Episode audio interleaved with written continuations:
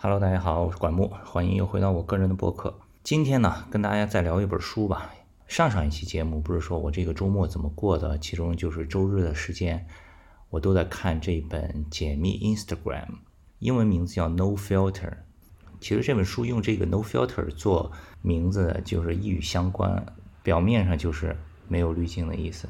而它相关的另一个方面的含义呢，其实就是。把这个 Instagram 的外面的这个神秘的面纱揭开，给你讲一讲 Instagram 这个公司的来龙去脉。这本书呢，一共有十二个大章，呃，我简单说一下这些章节的名称，大家基本上也就对这本书里的总体内容有一个概念了。比如说第一章 Instagram 的诞生，第二章成功背后的混乱，第三章 Facebook 十亿美元的收购，然后接下来就是，比如说这个与 Facebook 理念的冲突呀。名人入驻与国际推广呀，啊，被迫增加广告业务呀，Snapchat 危机呀等等的，一直到最后一这个第十二章就是实现十亿用户的目标，两位创始人离开 Instagram。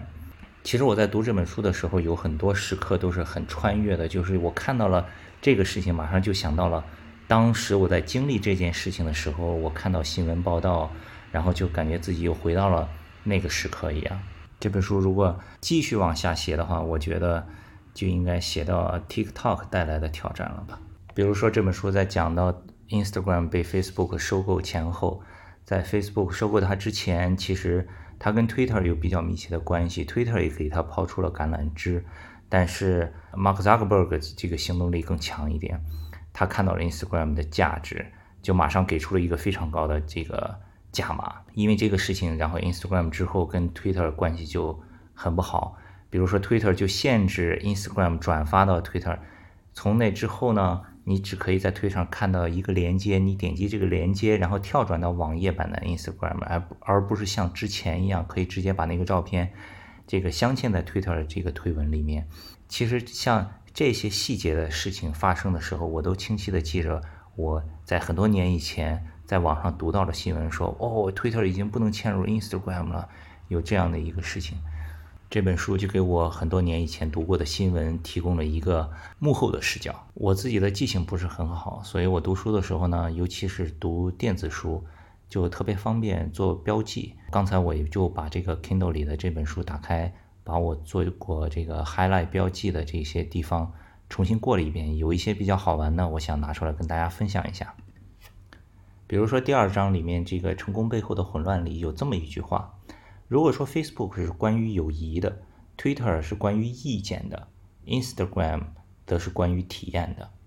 任何人都可能对另一个人的体验感兴趣，不管那个人身处世界的哪个角落。我觉得这个总结的真的很到位。Facebook 就是把你的好友通过你的好友关系把这个世界连接起来，Twitter 呢就是。大家都去发表自己的意见，所以新闻性上，它的这个作用就很强，有点像中国的这个微博。然后 Instagram 就是关于体验的，大家就是这个有好吃的，出去旅行啊，呃，你买到了一些好的东西，都喜欢发 Instagram。这个是这个总结，我觉得非常的巧妙。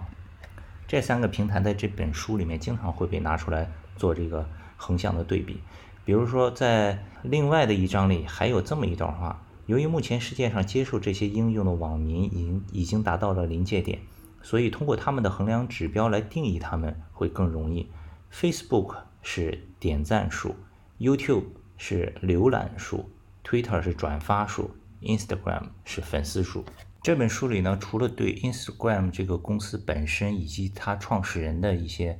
讲述之外，还花了很多的篇幅来讲这个 Facebook 这家公司，来讲这个。Mark Zuckerberg 这个人，因为 Instagram 即便是被 Facebook 收购之后呢，在初期他自己一直也是保持一个相对比较独立的身份的公司内部的独立运营。然后 Instagram 的这个创始人呢和 CEO 和这个小马之间也是有各种的这个明争暗斗。在初期的时候，Facebook 给 Instagram 提供了很大的支持和帮助，无论是从技术上，因为 Instagram 的这个粉丝数是在飞速的增长，从最早。被收购的时候，Instagram 好像只有八千多万的用户，到后来的两亿用户，一直到最近突破了十亿的用户，和 Facebook 已经基本是一个量级了。所以在它的用户数在不同量级的时候，Mark Zuckerberg 对 Instagram 的态度是完全不一样的。在初期的时候，肯定是大力的支持，包括从 Facebook 给他导流，包括从技术上，因为它用户飞速的增长，它对整个的这个服务器整体架构的这个技术上的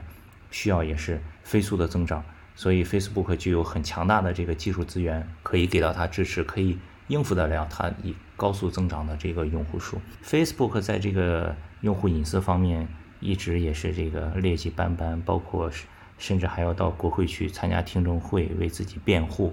啊，包括这个之前的美国大选的时候也有很多不好的名声。所以呢，Instagram 就想极力的保持自己独立的身份，不想要去跟 Facebook 走得很近，因为 Instagram 给人的总体的印象还是比较好的。但是随着后期呢，它的这个用户数也越来越多，它带来的营收也越来越多，甚至开始对 Facebook 产生一定的挑战了。这个时候，小马对它的这个态度就发生了很大的变化，就开始要求他更多的帮 Facebook 来提升自身的形象也好，带来一些 Facebook 接触不到的用户也好。这个前前后后的两个创始人之间的这个变化，在这本书里面都有很详细的描写，非常的精彩。也不光是小马，这个 Facebook 对 Instagram 态度发生了变化，Instagram 它自己也是在发生很大的变化。从一个只有几千万用户的量级，到它拥有十亿用户的时候，其实有很多东西也是变化了。比如说，在这个这本书的一开始前言的地方呢，就说到，说这个 Instagram 的这个创始人，他们拒绝了 Facebook 的部分推广策略。比如向用户推送过多的通知邮件，他们也拒绝在应用软件内加入更多的小工具，以推动网红经济的发展。比如不能在推送里加入超链接，也不能像在 Facebook 上那样转发别人的内容。就是初期的 Instagram 肯定是非常非常的克制的，他们家的每一个功能都是要这个仔细的斟酌，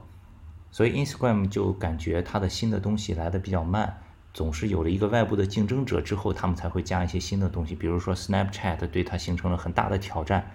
之后他们才开始花了一年多的时间，做出了自己的这个 Instagram Story。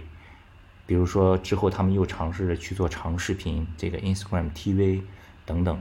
但是在后期，就像我刚才提到的，Instagram 的这个用户数突破了十亿，然后对 Facebook 形成了一定的这个挑战之后呢，Mark Zuckerberg 就。在内部切断了对 Instagram 的很多的支持，比如说我自己都记得，在早期的时候，Instagram 我发照片可以同步到 Facebook，但是同步到 Facebook 以后呢，我在 Facebook 的相册里专门有一个文件夹叫 Instagram，然后你同步过去的照片上也会显示这张照片是来自 Instagram 的，这个其实就是给 Instagram 很大的导流，因为当别人看到一个照片上面标明说这张照片是来自 Instagram。他肯定就会想要去这个追寻这个照片的这个原始发布的地方，对吧？然后他如果想要留言的话，他如果想要看更多的话，他就会跳转到 Instagram 这个 app，他会去下载一个这个 app。但是到后来呢，这些就全都没有了。在 Facebook 封锁 Instagram 这章里面呢，就有提到说。没有了 Facebook 的帮助，Instagram 的增长明显开始停滞不前。这一点也验证了扎克伯格的说法，即 Facebook 帮助 Instagram 实现了更快的发展。然后另一处呢，就有写到面对 Facebook 的封锁，Instagram 是如何应对的。这一段就非常有意思了。他说，面对这次的封锁，不同以往，Instagram 团队试图弄清楚，如果没有了 Facebook 的帮助，他们将如何发展。比如说，如果接下来采取更严厉的措施。不允许 Instagram 获取 Facebook 上好友的信息，这些数据使使得 Instagram 能够向用户优先展示来自其亲密好友发布的内容。月底的时候，Instagram 团队已经做出了足够多的改变，扭转了增长放缓的趋势，超过了他们制定的目标。从某种角度来说，恢复增长比他们预期的更容易。他们要做的只有遵循 Facebook 的剧本，采取一些他们一直小心避免的举措。比如更频繁地向用户发送通知和建议，告诉他们应该关注哪些人。这些举措中，在过去看来非常没品，但在 Instagram 发展受到威胁的情况下，听起来又合理多了。Instagram 一直以来都在嘲笑 Facebook 的发展策略，因为他们的发展在 Facebook 的帮助下变得十分简单。讽刺的是，在与自己的母公司竞争对抗中，他们最终还是做了 Facebook 一直建议他们。去做的事情。唉，所以无论是人还是公司，当你长大后，你就变成了自己当初最讨厌的那个人。这本书里还有一章是 Instagram 会成为下一个聚友网吗？聚友网其实就是美国很早期的一个社交的网站，比 Facebook 还早。这一章里面主要讨论的就是随着年轻一代人的不断的成长起来，又有了新的体验，又有了新的这个呃兴趣爱好，所以。作为一个平台，长大了以后如何才能持续不断的吸引年轻人？这个真的很难。在国内也是一样，对吧？就好像我刚开始接触互联网的时候用的是 QQ，到后来现在开始用微信。但是我听说现在年轻一代又开始用 QQ，因为年轻人并不喜欢跟自己的父母在同一个平台上。这一章里面呢，就提到年轻人的一些这个喜好。他说，虽然年纪大一些的用户会把所有发过的照片都留在 Instagram 上。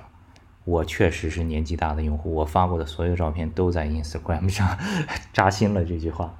以记录他们的每一个假期。但一些年轻人会定期删除所有或大多数的照片，比如在新学年开始前，通过清空账号让自己焕然一新，或尝试一种新的风格。我看到这儿的时候呢，突然我就想到我之前的一个反思。呃，如果你关注我时间比较久，你可能会知道我给。阿舍和 Safi 也都注册了他们自己的 Instagram 的账号。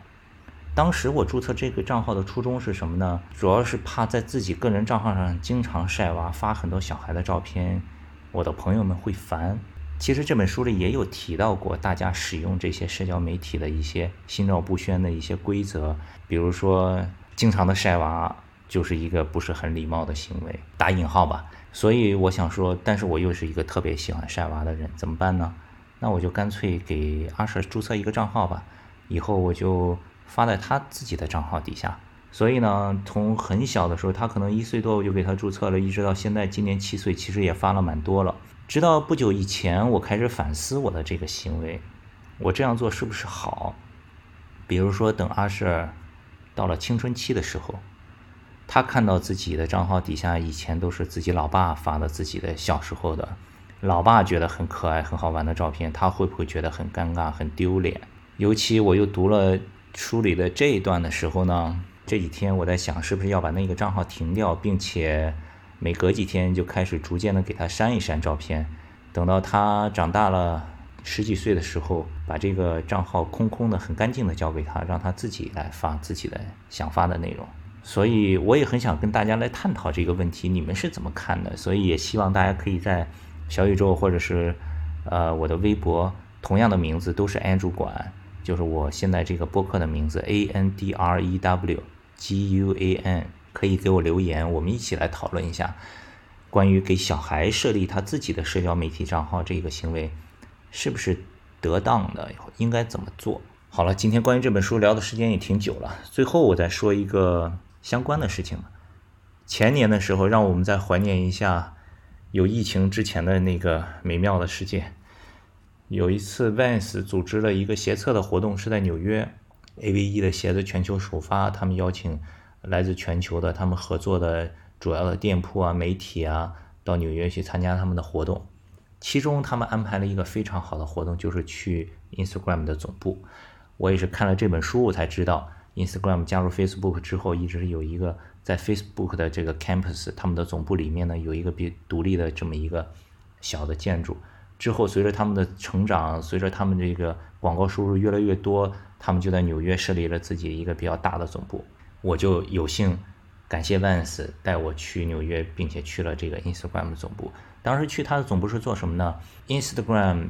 给 Vans 的滑手和他的经销商。做一个简单的这个 workshop，做一个简单的培训，告诉你如何用好这个 Instagram。